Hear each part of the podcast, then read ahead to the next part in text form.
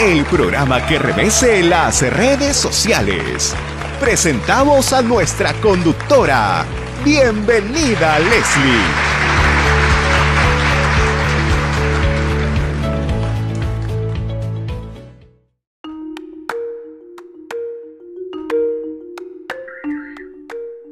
Amigos televidentes, les saluda Leslie Yata Ramírez, directora y conductora de Entérate con Leslie. Tengo el altísimo honor y un grato placer de presentar a un reconocido periodista en el Perú, don José María Salcedo, más conocido como el Chema, ¿no? de larga data en varios programas del Perú, una fiel seguidora suya, don Chema. Muy buenos ah. días. Muchas gracias por estar con nosotros. Bien, gusto, gracias, por invitarme. Para mí es un honor, un altísimo honor que eh, esté con nosotros en Entérate con Leslie y aceptar nuestra invitación. Don Chema, eh, tenemos mucho de qué hablar, pero yo sé que sus tiempos son bastante complicados, pero vamos a hacerlo de una manera muy concreta. Eh, nosotros queremos conocer su opinión, su perspectiva periodística eh, respecto a lo que ha significado ¿no? este primer encuentro de dos candidatos presidenciales, Keiko Fujimori y Pedro Castillo. Ya se ha dicho mucho en redes sociales, se ha dicho también desde la perspectiva de la comunicación política, que han habido gestos ¿no? que se valoran, eh, que son eh, genuinos en todo encuentro de este tipo, pero sobre el tema de propuestas ha sido como una guerra de populismos. Sin embargo, cada uno ha marcado su distancia. ¿Qué opinión le merece este primer encuentro para ir más avanzando en temas de fondo? Eh, lo que va a predominar acá es el golpe de efecto que da Keiko, esa es la verdad. En las últimas encuestas que han aparecido no reflejan todavía este fenómeno, ah, de Así es. Si Keiko llegase a ganar la elección, si Keiko llegase a ganar la elección, Chota será más o menos como la aparición de la Virgen de Fátima, algo así, algo extraordinario. Eh, un sociólogo francés eh, muy conocido en los años 60 en el Perú, François Bourricot, se refería a Belaunde con un término, la eficacia del bello gesto. ¿A qué se refería Bourricot?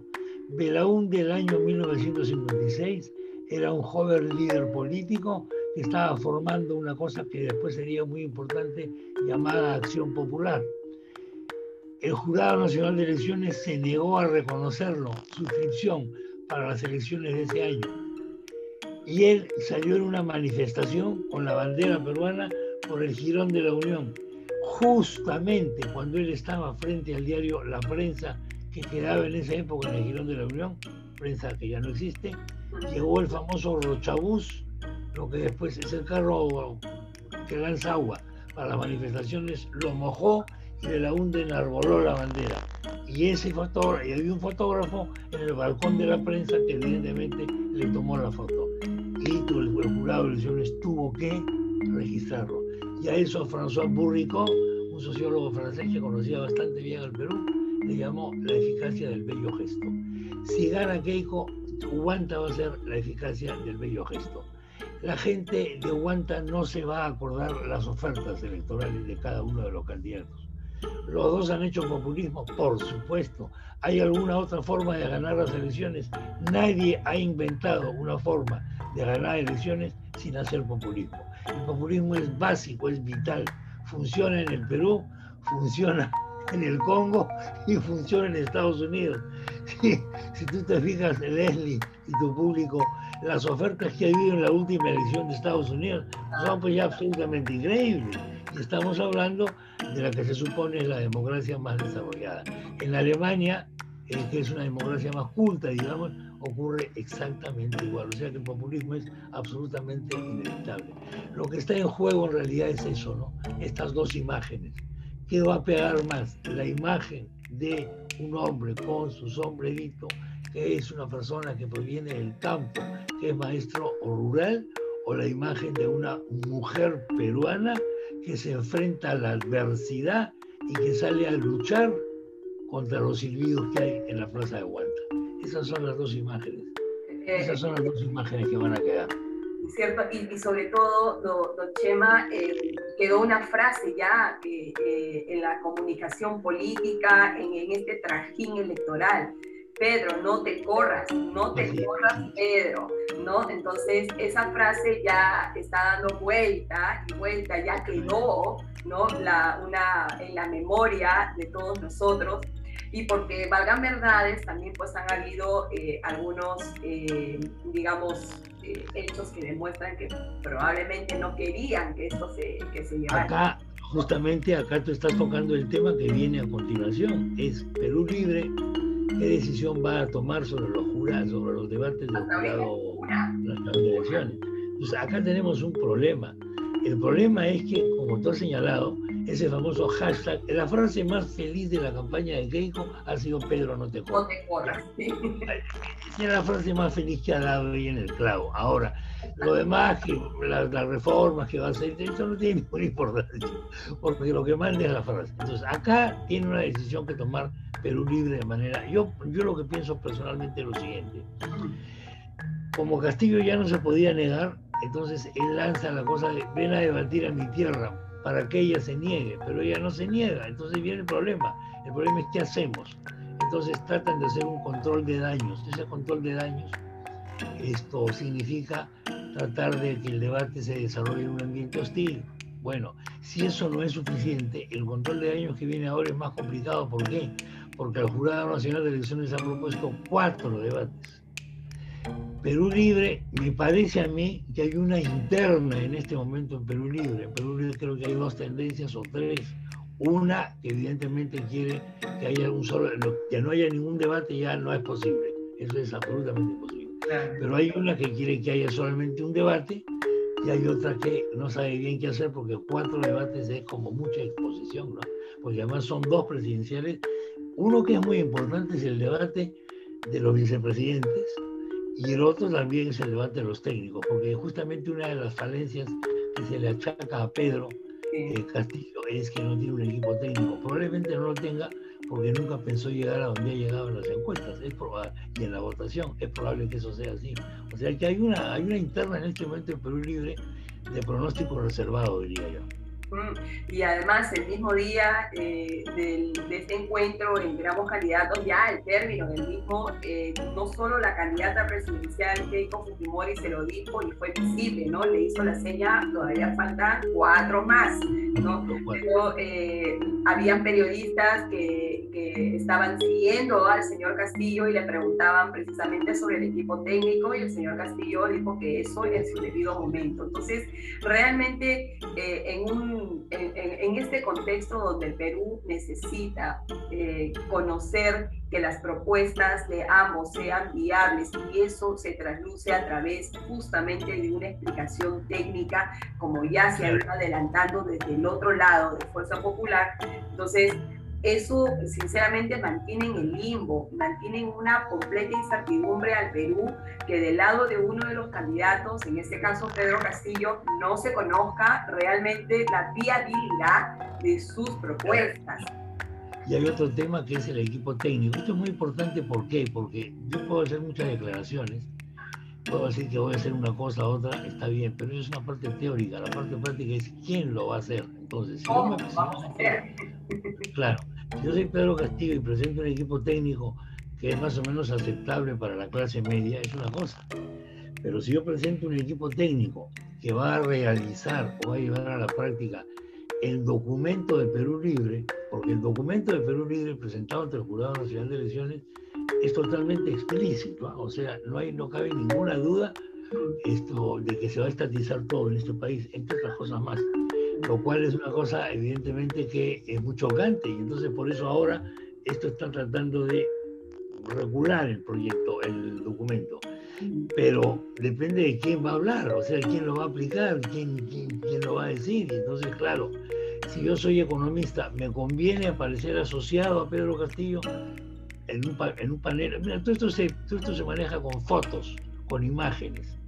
Entonces, esa foto, la foto principal en la que va a aparecer Pedro con su equipo técnico, a mí que soy un economista, ¿me puede convenir o no me puede convenir? Ese es un tema que hay una dificultad para conseguir un equipo técnico, ¿no? Entonces, claro, a medida que pasa el tiempo es más difícil decir que ya presentaremos a los técnicos el día de mañana. Sobre, todo, don Chema, porque aquí la ciudadanía también tiene que entender lejos, lejos, de lo que significó los puyazos, el intercambio de ideas el día sábado, que yo creo que ya es, la ciudadanía ha medido, ¿no? Ya en cierta forma, eh, esto, o está orientando ya su decisión, porque tengo la, eh, eh, escuchado a otros analistas también el mismo sábado que entrevistamos en nuestra, en nuestra plataforma y decían que en el caso de la señora Keiko se había dirigido, ¿no? A su mensaje iba más ¿no? a aquellas, aquellos ciudadanos que estaban indecisos. ¿no? Claro, eso es, lo, eso es lo que a ella le ha fallado, porque aquí hay una cosa extraña la, la, la, dureza y la supervivencia y el humorismo se debe a los sectores populares. Entonces, si se te mete ahí Castillo y te da una mordiscón, como le ha dado un mordiscón, estás perdido, estás perdido, no, no puedes hacer absolutamente nada. Entonces, lo que Keiko tiene que hacer en este momento es aterrizar a esos sectores. Supongo yo que esta es la siguiente parte de su campaña, yendo a todas las ciudades en las que el humorismo ha sido tradicionalmente muy fuerte, en los sectores más pobres de la población, haciendo traduciendo el tipo de ofrecimiento que ha dado en Guanta, ¿no? Entonces, esa es una cosa que... Perdón, en Guanta, en Chota. En Chota, sí. Eso es una cosa que está pendiente. Yo me imagino que esa debe ser, digamos, la, la segunda fase de su campaña, porque ella tiene que, tiene que recuperar algunos puntos ahí. Bueno, sí. No va a no llegar. bueno, ayer explicó la señora Fujimori en un programa dominical, ¿no? Explicó la viabilidad, por ejemplo, de la duplicación de pensión 65, ¿no? De 500 soles, y que esto era viable, y entonces, si es viable técnicamente, deja de ser eh, simplemente un populismo para pasar ya a un hecho real, aplicable, ¿no? Lo que ella, tiene que, demostrar eso, ella tiene que ir a los colos, ella es buena para eso, ella es buena para eso, tiene capacidad de comunicar. Hay una cosa que es muy importante, que no se ha explotado o que se esté explotando indirectamente en la campaña, que es su condición de mujer. Mm. Esto es algo que es muy importante. Esto no se ha explotado, porque eh, me gustaría escuchar a algunas feministas eh, por la que tengo respeto decir que este es un país machista, pues ahora no lo dicen. Ahora no, no se puede decir eso porque sería favorecer a Keiko. Bueno, sí pues, porque es mujer, o sea, esa es la verdad. Entonces, cuando ella va a, tomar decisiones como mujer, eso cala en un sector de mujeres popular, sector popular, porque es lo que ellas tienen que hacer en su hogar todos los días, son las ollas comunes, son los comedores populares, son todas estas cosas gracias a la mujer. Pero se ha producido una revolución de la mujer. Eh, eh, la, culminación de esta revolución de la mujer sería que Keiko fuera la presidenta. No sé si esto es posible, pero la revolución de la mujer se ha producido desde hace muchos años a través de las mujeres que se han convertido en cabezas de familia por abandono de los hogares, de los eh, maridos o de los esposos o de los convivientes, a través de todo el sistema de comedores populares y todo el sistema de organizaciones populares que se ha debido usar para combatir la pandemia, pero que los burócratas de turno no saben pues, de qué estamos hablando. De repente esto que yo estoy diciendo les puede parecer esto una cosa utópica. Así ha funcionado el Perú siempre y así eso, la, la gente ha sobrevivido gracias a estas redes sociales, que no son las del Twitter, dicho sea de paso, pero son redes sociales que tienen un tinte femenino muy importante. Eso es lo que ella que debía rescatar. Claro, don Chema, por ejemplo, aquí hay unas dos cosas muy interesantes y es que la ciudadanía tiene que entender que la propuesta que va por el lado del señor Castillo, hablamos de un sistema no solo económico distinto, sino de un sistema político diferente. No, no porque es la nueva constitución, o sea, aquí lo que hay... Cosas que vamos a elegir, o sea, elegimos a Pedro estamos siendo conscientes que al elegirlo vamos a cambiar radicalmente nuestro sistema político y nuestro Va a cambiar la constitución en, a través de un referéndum, que evidentemente va a ganar el señor Pedro Castillo, es una cosa, es obvio que lo estás arriba, obvio que lo vas a ganar. Entonces, claro, la pregunta es si el Perú puede soportar la confluencia de varias crisis.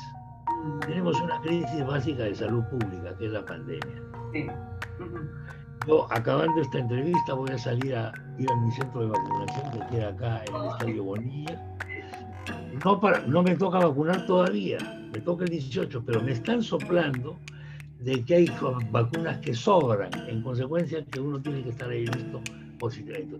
Entonces tenemos la crisis sanitaria, que va acompañada de una crisis económica, y la cereza de la torta va a ser la crisis política. ¿Ya? Y no quiero hablar de lo que podría ser, por ejemplo, movilizaciones sociales en las ciudades, para reclamarle a Castillo que cumpla con lo ofrecido, pero que cumple una semana, no que diga que va a estudiar, no, no.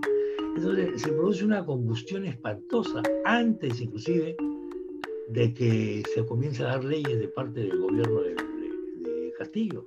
Entonces, este es el problema. El problema del Perú no es un problema que tenga que ver solamente con, que hay dos modelos en pugna, sí, claro que hay dos modelos en pugna, pero lo que está en pugna es de cuántos, cuánto ají le estamos metiendo a la olla. Tenemos una olla hirviendo. Esa olla hirviendo se llama COVID-19, que no sabemos manejar. Lamentablemente, los candidatos no han dado eh, esto, una respuesta concreta sobre el tema. No, las propuestas que hay son las vacunas porque eso no es solo, eso no es, eh, ese, el, ese problema, solamente el problema.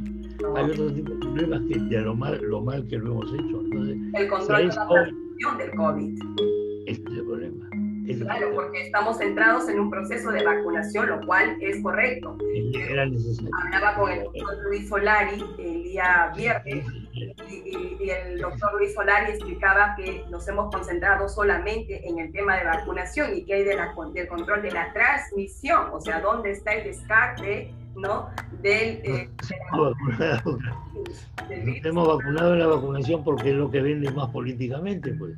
Porque cuando llega un lote ridículo de 50.000 vacunas, va el gobierno en pleno al aeropuerto, por favor. No, eso no se pase, pues. tampoco no, no sean malos. Estamos están llegando, pues, parece que está llegando ahí, no sé, el dios sol.